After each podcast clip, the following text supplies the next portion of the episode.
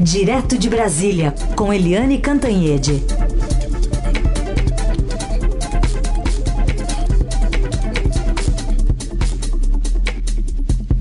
Oi, Eliane, bom dia. Bom dia, Raicen Carolina, ouvintes. Oi, Eliane, bom dia. Bom, a gente vai falar um pouquinho sobre o dia ontem em Brasília. Aliás, os últimos dias têm sido de muita confusão. Então a gente aproveitou o tema da sua coluna hoje no Estadão para dar um brilho e uma sonorização, digamos assim, um clima para a conversa que a gente vai ter a partir de agora. Então temos já a trilha sonora. A Frânio vai jogar aí.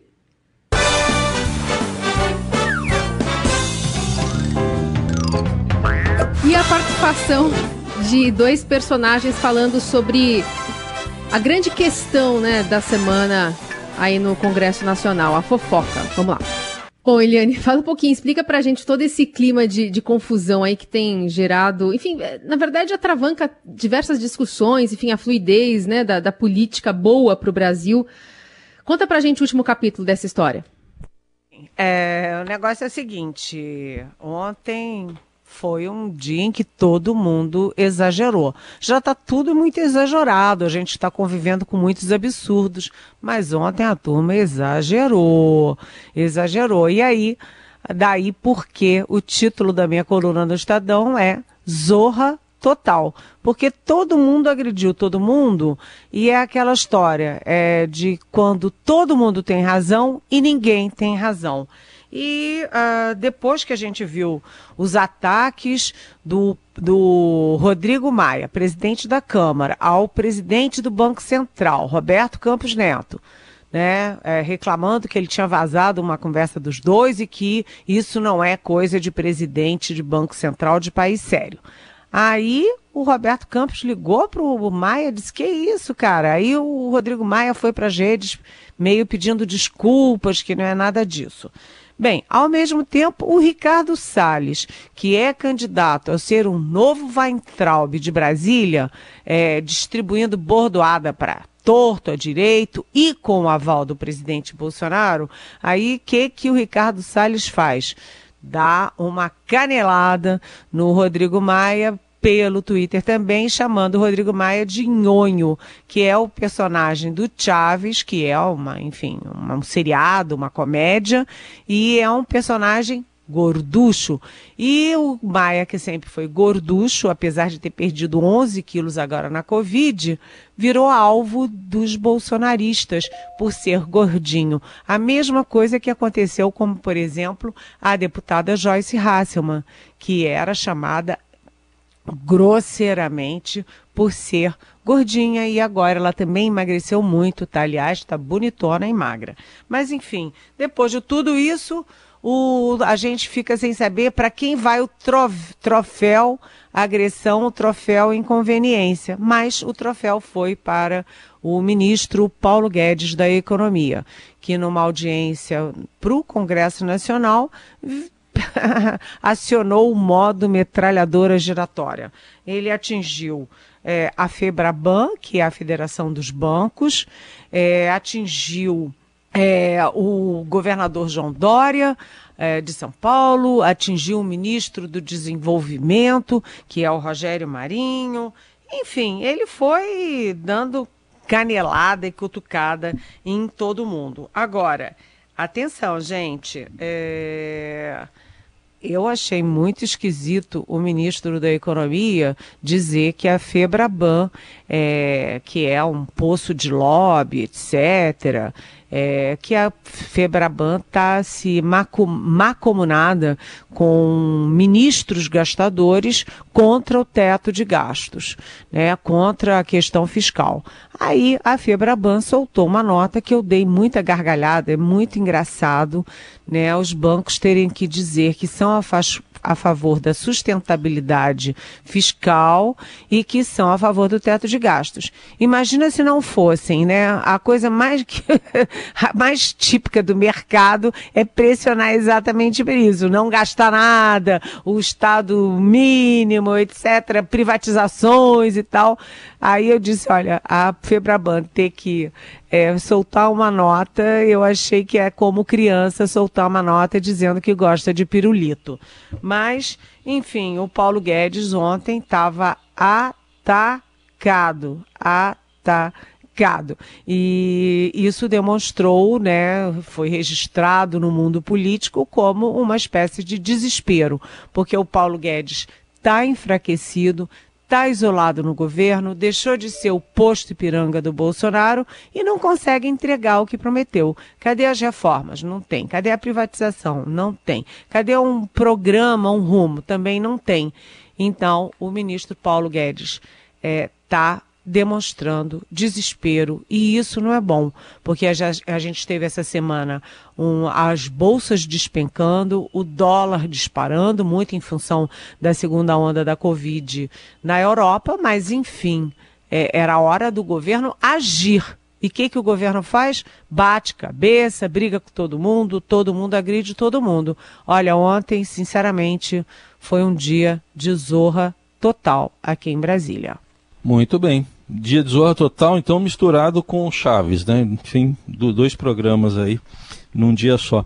Ô, Eliane, mas você falou aí do, do ministro Paulo Guedes, você apontou, você falou de alguns alvos para os quais ele apontou. Tem mais um ainda, né? O, o governador Dória. É.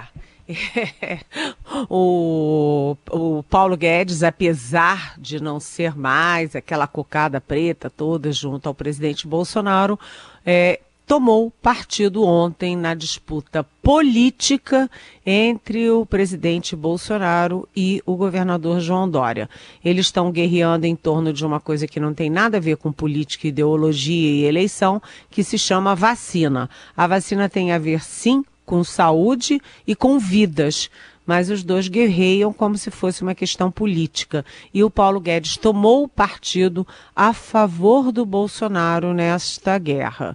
Só que a contrapartida não veio, não, porque o presidente Bolsonaro estava lá é, em campanha aberta, o presidente não faz, não presidencia, e o presidente faz campanha, né? O presidente deixa de ser presidente para ser candidato, o pau quebrando e ele lá fazendo campanha, imperatriz no Maranhão.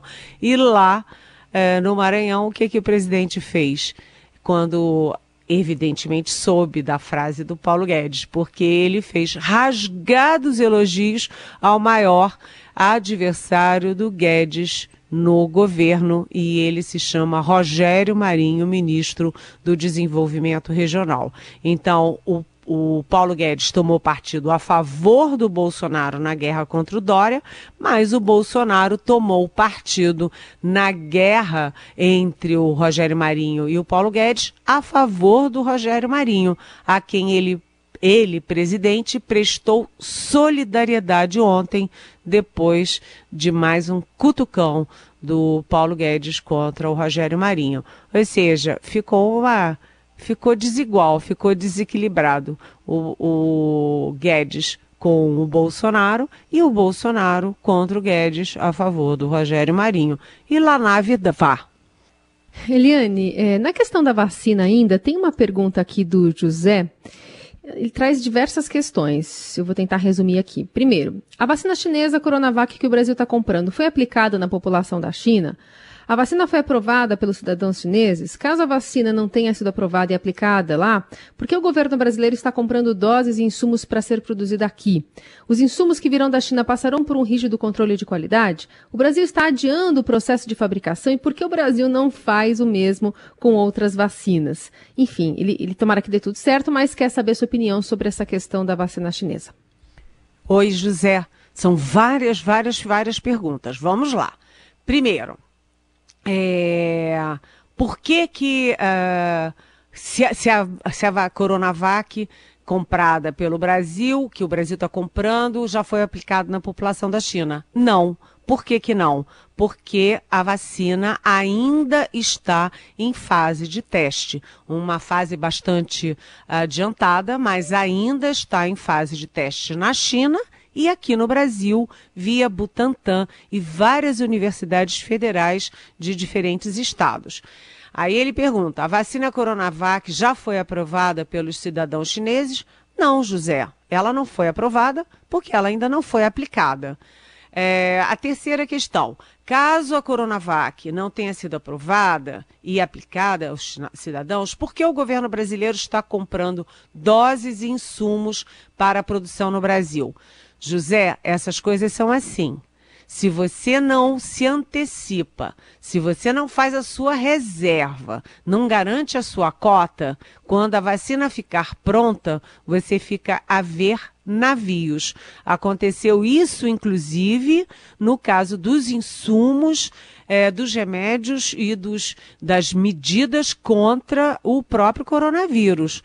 Você lembra que é, tinha uma, uma remessa grande de toneladas da China vindo para o Brasil e essa, essa, esse estoque foi é, suspenso, foi apreendido nos Estados Unidos. Ou seja, não dá para brincar com isso. Quem não se antecipar preventivamente vai ficar sem vacina. Aí outra questão que você coloca. Se os insumos, a matéria-prima que virão da China, passarão por um rígido controle de qualidade no Brasil. Sim.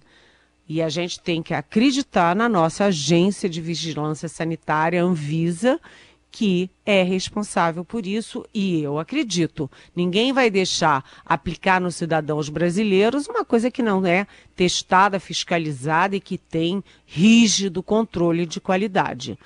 Aí outra pergunta do mesmo José. Vamos lá. O Brasil está adiantando o processo de fabricação? Por que, que o Brasil não faz o mesmo com as outras vacinas? José, isso é todo um processo científico, uma cronologia científica, testada ao longo de décadas e décadas e décadas. Né? São várias é, vacinas que estão sendo testadas, várias que estão no estágio avançado, inclusive a vacina é, a Coronavac, que é com, a, com a, a, em aliança, em parceria com o Butantan, a, a de, da Universidade de Oxford, que está sendo, que é a parceria com o governo federal, enfim, a vacina russa que está andando, tem várias vacinas andando. Por que, que o Brasil está adiantando o processo de fabricação? Porque a vacina que está mais adiantada é a Coronavac. Aliás, a própria vacina de Oxford, que é a vacina que faz parceria com o governo federal, tem insumos da China. A China começou antes. A China está mais avançada. Então, para nós não interessa o carimbo da vacina, se é do governador Dória, se é do Jair Bolsonaro, se é do Chico do João ou da Maria. E também não interessa se tem insumo da China, se tem insumo da Rússia, se tem insumo é, de qualquer lugar. O que nos interessa é se a vacina é testada devidamente e se vai salvar vidas. Portanto, atenção, José, para amarrar todo esse comentário, o Brasil está se antecipando via governo de São Paulo, com autorização da Anvisa, para é, comprar insumos, para é, produzir a vacina, assim que ela for confirmada e registrada pela Anvisa. Né? E está se antecipando por quê? Quem não se antecipar vai ficar depois sem vacina para os seus cidadãos. É isso. Ótima resposta. E acho que dá para fazer uma analogia com o que a gente viu no início da pandemia, né? Que não tinha respirador, não tinha máscara, equipamentos de segurança para os profissionais da saúde, justamente porque o governo não tinha se planejado, né, para lidar com uma pandemia nessa magnitude, e aí não tinha fornecedor, enfim, ficou a ver navios, né, para usar a expressão que você acabou de dizer.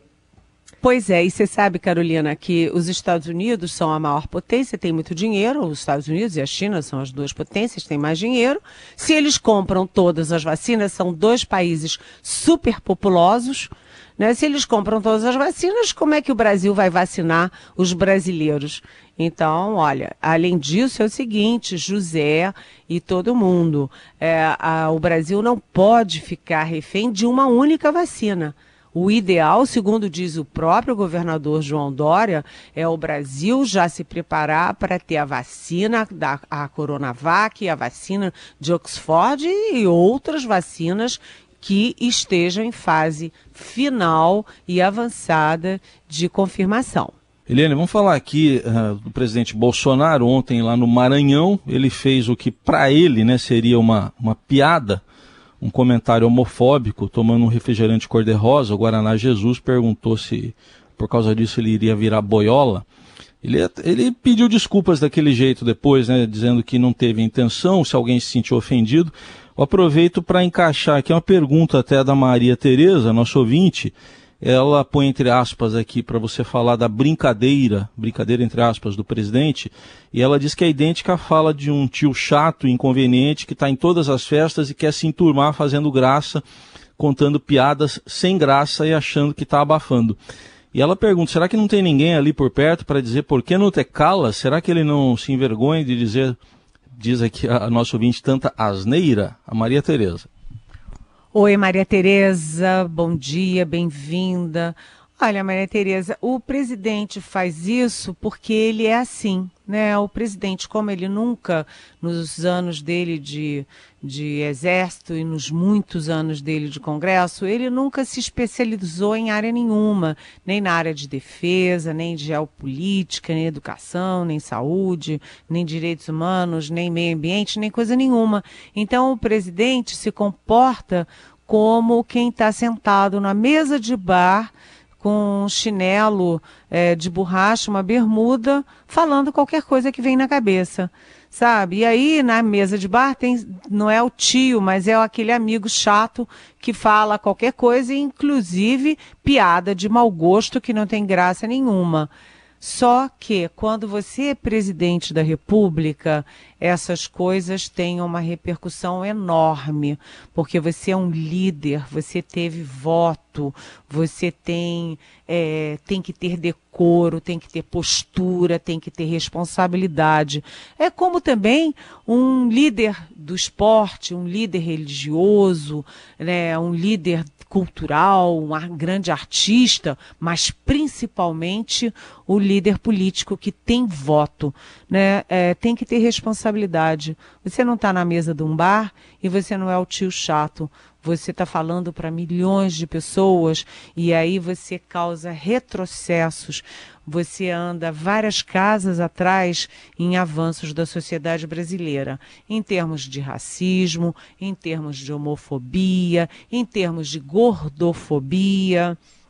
Enfim, você causa o atraso né? Você cria, você aumenta o preconceito contra pessoas, contra cidadãos que têm direito ao seu peso, à sua orientação sexual, à sua visão de mundo, aos seus credos, às suas religiões, enfim, e que têm direito a ser feliz porque nós estamos num país democrático, o país que tem que ter liberdade, igualdade e fraternidade, aqueles três princípios que foram exportados da França para o mundo.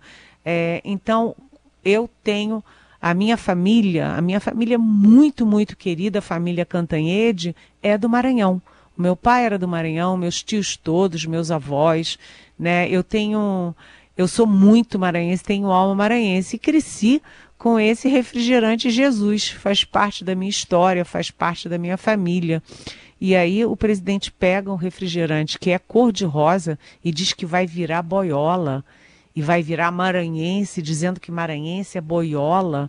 Isso, é, sabe, remete àquela história dele chamar os governadores nordestinos de governadores Paraíba. Sabe, é tudo uma grosseria, como disse o governador do Maranhão, Flávio Dino, uma grosseria que tem uma coisa de ignorância também e que tem um efeito grave, porque a gente sabe que a população LGBT no Brasil é muito alvo de violência, né? De pancadaria, de morte, de assassinato. Então você tem que ter muito cuidado e muito respeito e responsabilidade quando você entra nesses temas sensíveis, né? O Brasil avança devagar, mas avança.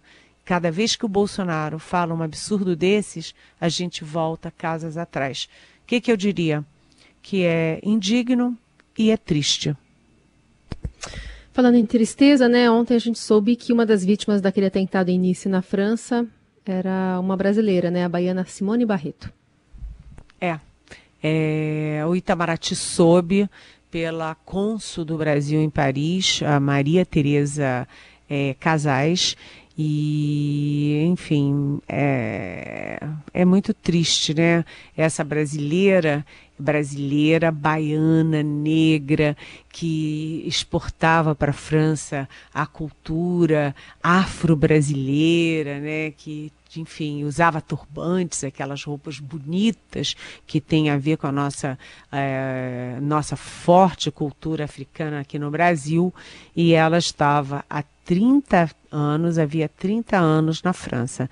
Ela tem três filhos, tinha três filhos, é, 44 anos, é, e, enfim, como é que você pode explicar? Eu acabei de falar, né?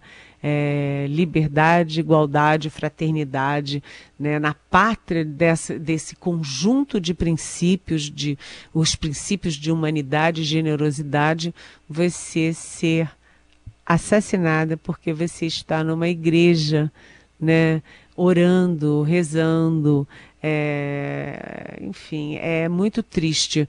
A gente agora tem dúvidas, eu falei ontem com o Itamaraty, é, eles estão em contatos, o consulado lá na França está em contato com a família dela lá e a, o Itamaraty aqui está em contato com a família dela aqui. E há a possibilidade de uma irmã dela ser enviada para Nice para acompanhar todos os procedimentos, etc. Agora, o que preocupa muito também é que uma coisa é um lobo solitário, um cidadão individualmente cometer um atentado como esses. Outra coisa é um lobo solitário a mando de organizações terroristas. Como já é o terceiro atentado é, na França, seguido assim, uma, uma pessoa que foi degolada, depois agora é, mais essa facada com três mortos e tal. O temor é que sejam lobos solitários atendendo ao comando de organizações terroristas jihadistas. Então, quando começa assim, toda a inteligência mundial fica em alerta, porque isso pode ser prenúncio de atentados mais graves. Mas é, foi muito triste. A nossa brasileira, tão linda, cheia de vida, cheia de projetos, é, morrer de uma forma tão tão, né, tão absurda, tão sem sentido, alguém matar em nome de Deus. Sinceramente, é, é de doer. Doeu o coração. Muito bem, com essa homenagem a gente encerra o Jornal Dourado e também a participação da Eliane Cantanhede por aqui. Obrigada, Eliane. Até semana que vem. Beijão, bom fim de semana, bom Beijo. feriado.